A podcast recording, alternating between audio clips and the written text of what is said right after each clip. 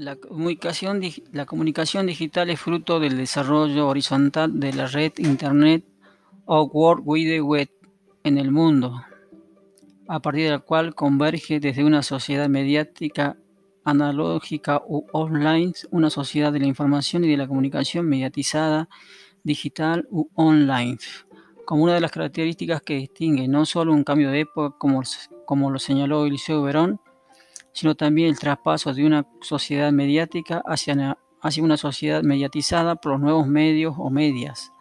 a partir de lo cual los medios comienzan a jugar otro rol en la vida social como productores de sentidos o conectivos que son.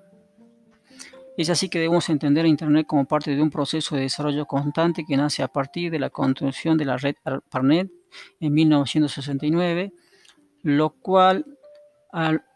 posibilitar, la comunicación entre dos nodos o computadoras de una misma red, dio inicio asimismo a una comunicación mediada,